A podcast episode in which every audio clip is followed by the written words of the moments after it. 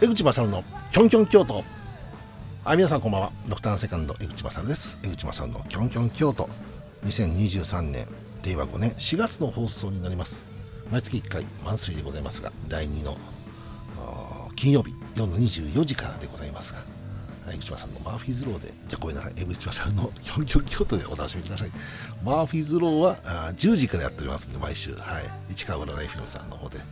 えー、今日は2本レギュラーがございまして、はい、そんな週でございます。えー、まあそんなことでございますが、ね、京都、ね、いつも京都三条ラジオカフェさん、FM 舞鶴さんの方で、えー、放送していただいております。はい、京都の話をいつもさせていただいております。え、今回の話はですね、えー、京都亀岡にあります温泉に行ってきました。はい、えー、井の花温泉というね、これ前もお話ししたことありますね一度。行ってないのに行った話をして。行ってないっていうか行きたいって話をしたんだ、うん、でずっと行けなくて今回やっと行ったんですよ。ええ。今日はそんな話を少しだけねしようかなと思ってたんですけど、えー、京都ってね都あります。もちろん分かっておりますのは。森の京都山の京都海の京都と。なんかそのぐらいあったような気がするんですけど。僕は名古屋に住んでますんでね、えー、あまり京都の話っていうのは、ね、来て訪れてそのまま帰っていくという 単純な行動の話ですけどでもいろんなとこ行ってきたりなんかするんですけど今回はねその、まあ、山の京都森の京都な森の京都だろうね多分これは。はい、えー、亀岡市、ね。えー、何度か訪れたことございますが3年ぐらい前かな？NHK 大河ドラマ。はい「キリンが来る」がやった時かな。あの NHK 大河ドラマ館っていうのは京都の亀岡にあって、えー、行きましたね。その時以来かな亀岡。でも湯の花温泉には行ってなくてはい。で今回初めて行かせていただきましてただ泊まってないんですよ。泊まれなかったっていうかちょっと予算オーバーで高くてですね。泊まれなかったんですよね。で日帰りにしたんですよ。でどこ行ったのっていう話なんですけど住谷気泡湾さん。これ有名だと思いますけどこちら絶対に僕は一回行ってみたいと。前もお話したと思うんですけど、えー、まあ創業でこれ68年目になるんですか今年。確かその話をちょっと聞いておりますが1970年代にジョン・レノン小野洋子夫妻がお忍びで訪れて泊まられた宿という有名な話でございますが、まあ、軽井沢にも合うんですよね。ジョン・レノン夫妻が泊まられたところというのは。その京都の方は亀岡のこのいろはな温泉。でもねいろはな温泉になぜ来たのかなってずっと思うんですけどまあ誰かからこうお話があったのかなでしょうね多分。うん。ですからこれ年代としますとこれ1970年代の話。です1980年の12月に、ね、ジョン・レノンさんはね、えー、ちょっと銃で撃たれて亡くなってしまったという、まあ、僕の子供の頃っていうか小学校だったかなぐらいのことなんで、えー、こんなニュースをなんかリアルタイムで聞いて、うん、記憶ありますでも僕の子供の頃にそのビートルズっていうのは1966年に来日して日本武道館でやったんですよね。うん、そのだから1966年僕生まれなんで知らないんですよ。ビートルズの活動は知らないですよ。はい。でジョン・レノンさんの活動というのはあの噂は聞いておりましたけど子供の頃なんであんまよく分かってないですよね。まだ洋楽あんまり興味なかった時代だったんでただもうお亡くなりになられたって話は子供心にも聞いていたので、まあ、この年になってはい。40何年経ってるわけですよ、ね、ですからね行ってみました。はい行ってきました。本当にいいお宿ですね。ねただ40何年も前の話になってくるとその当時にジョン・レノン・オネヨコ夫妻をこうね、えー、お会いした方というかあの料理提供したりとかお宿のお世話をした方っていうのはひょっとしたらもういないっていうか残っていないのかな。ねやっぱり入れ替わりがあるじゃないですか。もちろんあの従業員の方も。なのでその当時のことは多分語り継がれているのかなと思いますけどね、えー、サイン色紙が1枚ありましてね、えー、こちらに訪れたということで、ああそうなんだと思って見させていただきまして、まあ、写真を撮らせていただきましたですけどね。なんかこうその当時とはもちろんこうリニューアルされて、ね、改修されてる部分もありますし綺麗になってる部分もあるじゃないですか。もうもちろん40年維持しているものもあると思いますけど、うん、それもこう変わってきてるわけですから、ね、ただ佇まいがいいですね、まあ、いろんな温泉、えーまあ、他にも宿がね宿がいっぱいあって何軒かあるわけですよ。またたまたま最初ののジョン・レノンさんが泊まられたっていうことがどうしても自分の中で頭になって後でその話噂を聞いて松田優作さんも来られたって話まで聞いてたりなんかしたんでちょっと僕も興味があったんでねぜひ、まあ、お宿だけでもという形で、えー、ね、まあ、温泉を入らせていただきましたよ多分あの当時は貸し切り露天風呂っていうのがあったかどうかも分かりませんですけどねその当時の温泉はどうだったのかなと思いますけど、まあ、そこまで詳しく僕は分かってないんですけどねお話できなかったりするんですけど、えー、ね、食事が良かったですね、昼のご飯だったんですけど、はい、あのかまどで炊いたご飯ね、えー、京都丹波産のお米っていうのは食べたことはございますがこの炊き方によってこれだけご飯の味が違うんだとのをまじまじとこう感じましたですね。やっぱ違うなと思いますね。えー、美味しかったですよね、えー、料理も含めてございますが、いいおもてなしをしていただきましてもう僕はあの満足して、えー、ね、お宿を入らせていただいたんですけどね、えただ泊まってないので。でも今度泊まってみたいなっていう願いはやっぱり自分の頭にも今度湧いてきましたね。一つだけ残念なことがあるのはメイン道路が近いんですよ。で割と大型車が走ってたりかするんでお昼間でも結構車の量がねこう音とか気になるんですよね。やっぱりこうなんか温泉入ってて思ったんですけど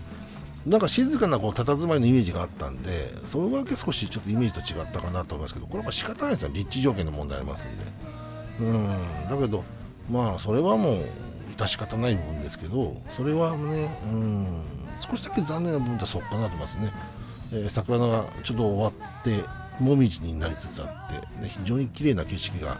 窓からね、見えるわけですし建物のこう周りをね、えー、囲んでるっていう風景でございますけど。あのもしよろしければ、まあ、京都のね、えー、亀岡という場所でございますが一泊泊まられてもいいのかなと思いますけど、ね、ハイクラスの高いお宿なんで僕はなかなかちょっと、手が出なかったりするんですけど、まあ、日帰り温泉で十分かなと僕は思ったりするんですけどね。でも本当にあの違うねあのお宿にも一回あの日帰り温泉含めて行ってみたいなというのを思いましたしね。まあそんなことでございますが亀岡もう一つ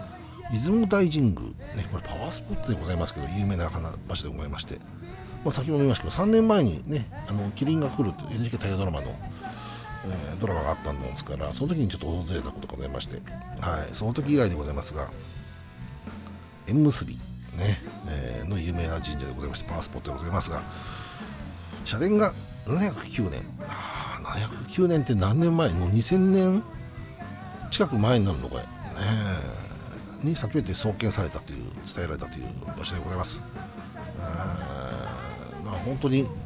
僕行った時は平日だったんでねあんまり人もいなかった、えー、雨も降ってたので僕雨の日に動くこと好きなんですよ。何が好きだっていうと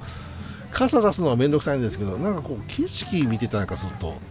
いいなと思って。もちろんこの先も言いましたけどこのね住谷、えー、紀宝庵さんでお風呂入った時も雨ザーザー降ってるわけですよ。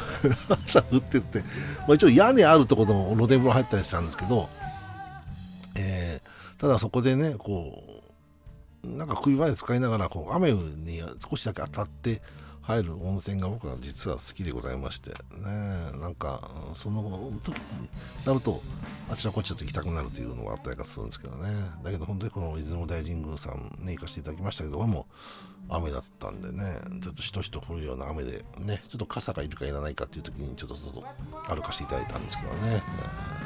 でもあの参拝するときにお願いするときっていうのはいつもあのあれですよ、えーと、住所と名前と電話番号、電話番号じゃないか、住所と名前と、ね、どっから来たかってぐらいのは、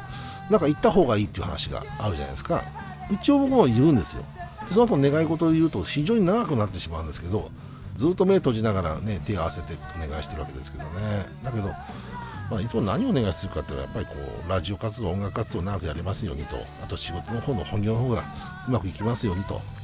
あとまあ健康を含めてですね。最近いろいろと僕あの健康診断を受けたらあちこち引っかかってきてるんでちょっとそちらの方の検査もちょっとあったりがしてちょっと心配な部分があったりがするんですけど。まあそんなことをちょっとお願いとさせていただきましてですね。ね。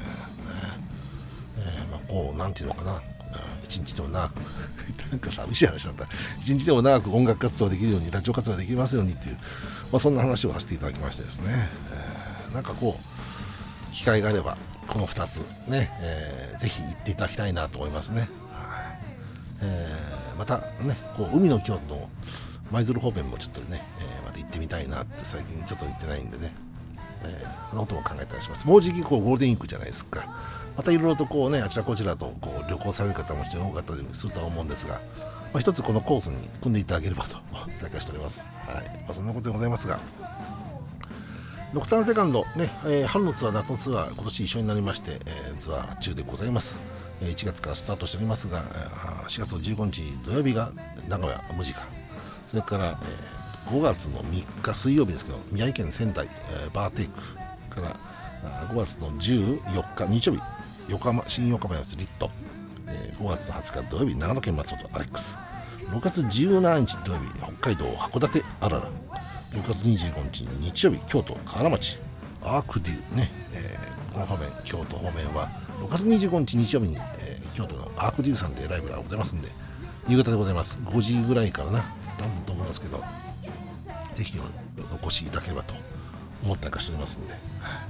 それからあと7月9日日曜東京渋谷ラママ、ね、ラママも初めてですからね、まあ、渋谷は何度かやらせていただきましたけどラママは初めてですね。非常に楽しみにさせていただきますが7月23日日曜日静岡サナッシュ、ね、静岡でのライブはノクターンセカンド初めてになりますんで、はい、あの富士市とかね時都井とかな伊豆半島のの方ではやったことあるんですけど静岡はノクターンセカンド初めてなんで僕自身はこの佐梨さんを1回やったことがありますね。セッションライブなので弾かせていただいたことがございますんでね、まあ、その時以来、ね、7年ぶりになるんですけどね。でも本当に、えー、ちょっと一緒に静岡も楽しみさせていただきます。それがこの夏8月9日日曜日横浜リット、ね、新横浜になります。夏の横浜というね、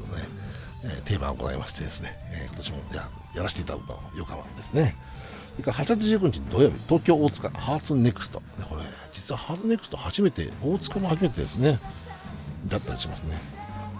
9月の10日日曜日東京目黒6名館。ね。6名館は行ってないってやってないので、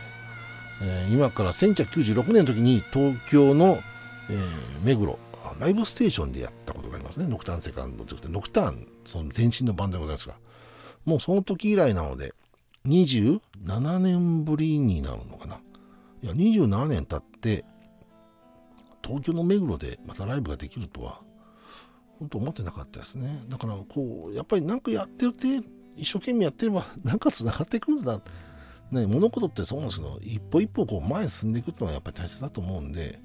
なんかこうやってれば少しずつ、やりたいこととか、なんかもうね、チャンスができるのかなということも改めてこう感じますね。はい。まあ、そんなことでございますが、えー、来月は5月5リンク明けになりますけど、またいろんな話ができればなと思ったりしております。本日はどうもありがとうございました。また次回頑張ってやらせてください。お相手は、江口勝マーフィーでした。